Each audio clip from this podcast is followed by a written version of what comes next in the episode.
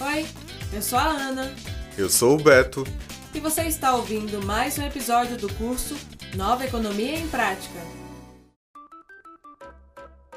Nessa aula, vamos falar sobre o esgotamento das matérias-primas e a obsolescência programada. Chegou cedo hoje, hein, Beto? Também, do jeito que a nossa primeira aula foi boa, fiquei ansioso pra gente conversar mais. Eu fico feliz em saber disso. Então, só para aquecermos, vamos relembrar um pouco do que foi dito na nossa última aula? Bom. Se bem me lembro, conversamos sobre questões acerca do planeta Terra e também termos que permeiam a economia circular, modelo que foi criado em contrapartida à economia linear. Além de termos como o mundo VUCA e o tripé da sustentabilidade. Mas o, o que eu ainda não entendi direito é o porquê da economia linear precisar tanto de uma alternativa contrária a ela. Não se preocupa que vamos chegar lá. Mas antes disso, falamos sobre a economia circular. E vamos nos aprofundar na economia linear, as suas consequências e o porquê de pensarmos alternativas a ela. Para entendermos melhor, primeiro temos que saber que um dos pilares desse modelo é a extração crescente de recursos naturais, para que esses recursos virem produtos a serem usados até serem jogados fora. Simplificando, é um modelo econômico que se baseia em extrair, produzir e descartar, sendo totalmente indiferente à capacidade que o planeta tem de regenerar aquilo que é extraído. Essa extração desenfreada tem consequências diretas como a degradação e extinção de ecossistemas, emissão de gases poluentes que desencadeiam doenças e até aceleram o processo do aquecimento global. E um dos maiores problemas, os resíduos produzidos que em sua maioria vão para aterros, lixões ou são incinerados. Nesse sistema, estamos perdendo recursos com um potencial econômico para as empresas, além de gerar danos irreparáveis ao solo, ar e oceanos. Então, quer dizer que vivendo esse modelo econômico, estamos desperdiçando dinheiro e, de quebra, ainda estamos nos aproximando do apocalipse? Pensando bem, tendo essa base em extrair, produzir, jogar fora e modo impróprio de descarte, não há meio ambiente que aguente mesmo. É bem isso. Na economia linear, o fim da vida de um produto, além do fim do seu potencial econômico, também representa o fim de todo o investimento, esforço, trabalho e consequências negativas geradas. Para você ter uma ideia, a quantidade de matéria-prima gerada pela economia global cresceu quatro vezes desde 1970, que foi um crescimento muito mais rápido do que a população, que só duplicou nesse meio tempo. Em 2010, cerca de 65 bilhões de toneladas de matéria-prima entraram para a economia. Nossa, isso significa um aumento e ao mesmo tempo também a aceleração do processo de extração de recursos naturais, né? E muito lixo gerado também, imagino. E foi mesmo. Só para ter uma noção, naquela época imaginava-se que até 2020 aquele número cresceria até a casa dos 82 bilhões de toneladas. No entanto, já em 2017, último ano em que se tem dados disponíveis, a matéria-prima consumida pela humanidade já ultrapassava 100 bilhões de toneladas, sendo metade composta por materiais usados na construção civil, juntamente com outros minerais extraídos para a produção de fertilizantes, e a outra metade são plantas e árvores, usadas para alimentação e como combustível, carvão, petróleo, gás e minério. É um dado que chama atenção, porque em 2010 imaginava-se que em uma década chegaria no marco de 82 bilhões, e em 2017 já havia ultrapassado em 20 bilhões a mais do que o esperado para 2020. Mas 100 bilhões de toneladas não é um pouco exagerado, não, Ana? Isso equivale a mais ou menos 12 toneladas por pessoa, se considerarmos a população mundial atual. E outra, se em 2017 estava assim, imagina como a conta de 2020 vai fechar. Parece exagero mesmo, né? Mas por mais triste que seja, é fato comprovado, Beto.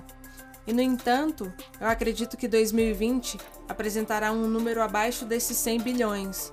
Mas não será porque ocorreu uma conscientização da sociedade, mas sim por conta do frágil momento em que vivemos. A Covid-19 trouxe essa redução que acabou sendo um fator colateral positivo em meio à tragédia, mas em contramão, acabou trazendo outro problema à tona. Vixe, parece que é verdade a história de que se você tapa água daqui, ela vira um rio em outro lugar. Conta pra gente, vai. Que problema é esse? Pois é, Beto. Ao nos obrigar a retirar menos matéria-prima da natureza, em decorrência à pandemia, o setor industrial brasileiro, nesse processo de retomada, tem enfrentado, por incrível que pareça, a falta de matéria-prima e, por consequência, o aumento de preços dos produtos necessários para a produção, visto que sempre que há uma crescente procura de matéria-prima, carrega um fator de risco acentuado para as organizações ligado à elevada volatilidade nos preços praticados.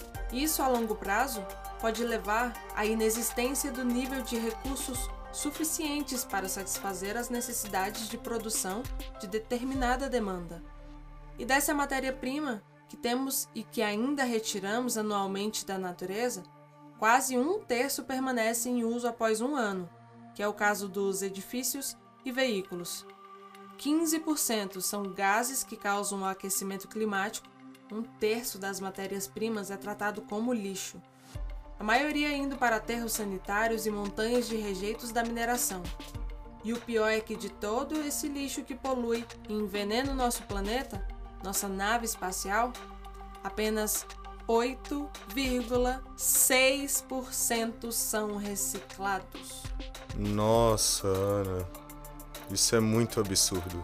Bem pior do que eu pensei. Deixa eu ver se eu entendi.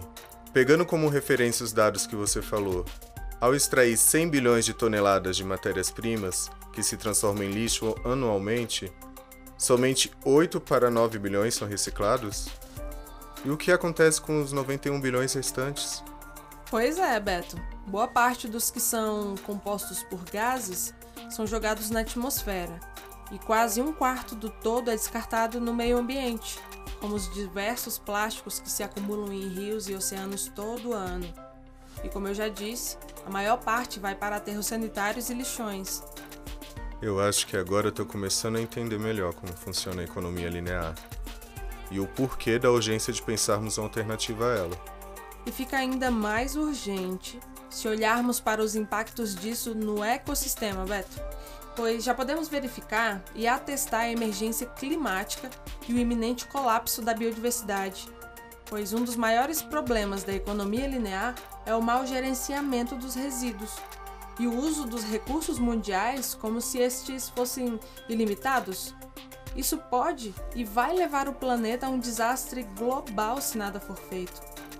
Um exemplo prático e bem próximo da gente é que mais da metade dos 5.500 municípios brasileiros recorrem a depósitos irregulares para armazenar esses resíduos. E como já dissemos, a maior parte desse lixo não passa por nenhum estágio de reciclagem. Realmente, nesse modelo linear, o lixo é gerado a todo momento, e em volume que só cresce. E pelo que eu percebi, não só o lixo propriamente dito é descartado, né? Já que são jogados muitos materiais que poderiam ser reaproveitados. Totalmente. É exatamente isso. E talvez não seja muito perceptível agora, mas Todos esses materiais significam muito dinheiro jogado fora. Além disso, nós não estamos acostumados a pensar em reciclagem, reutilização e afins, porque a economia linear nos estimula desde antes da Revolução Industrial a substituição constante dos produtos, sem que haja uma preocupação com o reaproveitamento adequado dos recursos. Então, de imediato, já percebemos que essa conta não fecha. Com certeza. É muito importante que esse problema seja tratado com cuidado e atenção. Sim, sim. E tem que ser visto também, principalmente, por meio de duas perspectivas: a da existência de limite planetário e a do aumento da população em escala mundial. Ambas nos levam a um desajuste com o consumo sustentável, que por sua vez deve ser visto por três ângulos: político, econômico e social. Então, a conscientização sobre os efeitos negativos dessa demanda desenfreada, assim como a responsabilidade das empresas na apropriação do valor direcionado às matérias-primas, passa a ser uma obrigação. A pegada ecológica de uma empresa pode reduzir o poder de uma marca, quando os consumidores evitam práticas insustentáveis. Sendo assim, os consumidores podem até estimular o desenvolvimento de práticas sustentáveis, mas cabe aos decisores políticos dar prioridade aos negócios sustentáveis. Entendi. Ana, com relação a essa demanda desenfreada que ganha forças com o aumento do consumismo, me veio à cabeça a obsolescência programada. Faz sentido? Eita, que hoje você tá pegando a ideia rápido, hein? Eu já ia chegar na obsolescência programada, que não só está relacionada, como é um dos pilares que faz esse sistema ser o que é. Segue a linha de raciocínio comigo, Beto. Nos últimos anos, a vida útil dos produtos diminuiu drasticamente. Os consumidores querem novos produtos mais rapidamente e estão usando seus produtos antigos por um período mais curto, isso resulta em uma menor necessidade de produtos de qualidade, que possam ser usados a longo prazo, o que estimula um consumismo sem freio, que está tornando a obsolescência programada cada vez mais forte. Sim. Na teoria eu sei o que é a obsolescência programada. Mas me explica como isso funciona na prática? As empresas diminuem a qualidade dos produtos de propósito? É isso? Basicamente é isso. A obsolescência programada é a ação proposital de criar, produzir e ofertar ao mercado um produto que tem um ciclo de vida útil menor do que poderia ter, no intuito de forçar os consumidores a estarem sempre nesse ciclo de consumo. Esses produtos poderiam ser utilizados por alguns meses ou anos, mas por interferência dos fabricantes, param de funcionar antes do prazo que seria considerado normal para a vida útil. Então hoje é como se produtos se tornassem descartáveis. Sim, isso mesmo. É como se eles se tornassem descartáveis, o que não é verdade. Muito pelo contrário, pois são aparelhos que muitas vezes, por serem eletrônicos, têm tecnologias armazenadas em seus hardwares e, portanto, são poluentes se armazenados de maneira inadequada. Bem que eu tava conversando com o seu Joaquim, o que vende doces lá no centro, sabe? Aí ele tava me contando que antigamente as coisas duravam mais. Os móveis eram feitos com material de qualidade e passavam de geração a geração. E aí percebemos como isso mudou nos últimos anos, né? Principalmente na área tecnológica, em que uma nova geração é criada logo em seguida, tornando-o descartável rapidamente e obrigando o consumidor a trocar constantemente, como você disse. E como sempre, seu Joaquim já foi contando uma história de exemplo. Dessa vez foi com a sua neta Jéssica. Nossa, que demora, hein? Cadê o meu celular consertado? Que eu quero atualizar as minhas redes sociais. Calma, minha filha. Tem uma notícia ruim para você. Seu celular não tinha conserto. Aí ficou lá na loja pra mulher reciclar. Poxa, mas como assim reciclado? Então ele virou lixo? Calma que já já a gente compra outro. Pelo que a moça me disse, eles pegam a carcaça do celular, porque não pode jogar no lixo comum. Pode dar doença e contaminar o solo e a água. E pelo jeito, é normal, agora as coisas duram pouco tempo. Então vai se acostumando que agora que tudo tem prazo de validade. A maioria não tem conserto de jeito nenhum. Ai, vô, mas disso eu sei, né? É claro que as coisas quebram. E até na sua época as coisas não duravam para sempre. Para sempre não, mas que duravam, duravam. Mais que hoje, isso eu posso garantir. Falando nisso, eu vou escutar uma música na minha vitrolinha. Ai, vô, e o que isso tem a ver com o que a gente tá falando? Ao contrário desse seu celular, eu tenho essa vitrola há pelo menos 30 anos e discos dessa época que tocam até hoje. Quanto celular você já teve, hein? Já parou pra pensar? É isso que eu tô falando. Na minha época as coisas eram feitas para durar. Agora já fazem pensando no próximo modelo que vão vender pra gente. Hum, é verdade, vô. Só nesses últimos quatro anos eu já troquei umas três vezes de celular. E tirando esse que o senhor me deu de aniversário, hein? Ai, acho que dessa vez o senhor tem razão. As coisas quebram muito mais rápido hoje em dia mesmo. Pois é, minha filha. Mas ainda tenho esperança de voltarem atrás, fazendo as coisas durarem como era antigamente. Será? Porque se a gente continuar assim, não vai ter lixão pra tanta sucata eletrônica. Pois é, Beto. Com certeza o seu Joaquim já vivia em uma época em que a obsolescência programada já existia, mas não de forma tão forte quanto atualmente. Aproveitando essa história para a gente refletir, quando falamos em obsolescência programada, parece algo super recente, né? No entanto, aqui vai mais uma e rápida história para a gente entender melhor como isso aconteceu há um bom tempo. Foi com a chegada de um produto muito importante dos anos de 1900, a chegada da lâmpada. É o melhor exemplo porque ainda temos uma lâmpada desse tempo ligada até hoje. É chamada de lâmpada centenária. Isso é incrível, Ana! Mas como ela se manteve acesa esse tempo todinho? Não desligou nenhuma vez? E já que ela dura tanto tempo, qual é a relação dela com a obsolescência programada? Calma, que já vamos chegar lá. Essa lâmpada esteve desligada por apenas uma semana e funciona até hoje sem interrupções. É evidente que os produtos fabricados naquela época tinham uma durabilidade maior, apesar da tecnologia ser bem menos avançada. No período de sua criação, pelo fato da energia elétrica se tratar de uma tecnologia nova, a população ainda via aquilo com certa desconfiança, o que não dava brecha para falhas. Naquela época, ter lâmpadas que queimassem rapidamente estava fora de cogitação. Era preciso investir na durabilidade delas.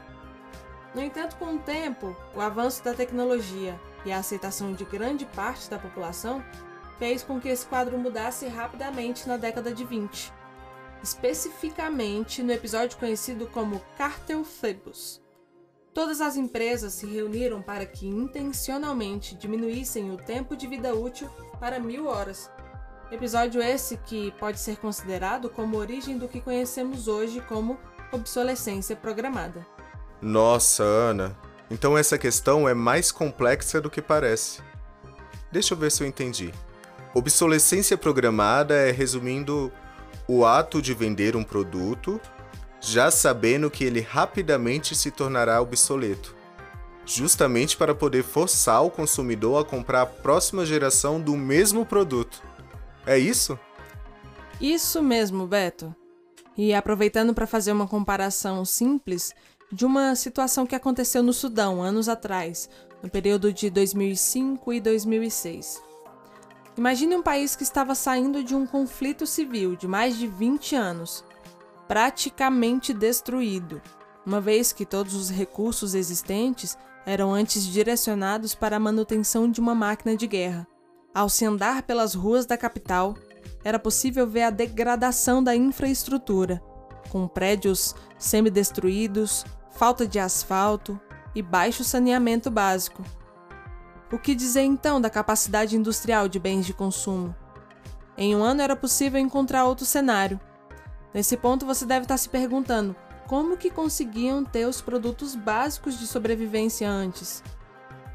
E com isso você percebe como o padrão de consumo das pessoas é muitas vezes ditado pela situação econômica e os hábitos implantados pelo marketing, publicidade e mídia de uma forma geral há muito tempo?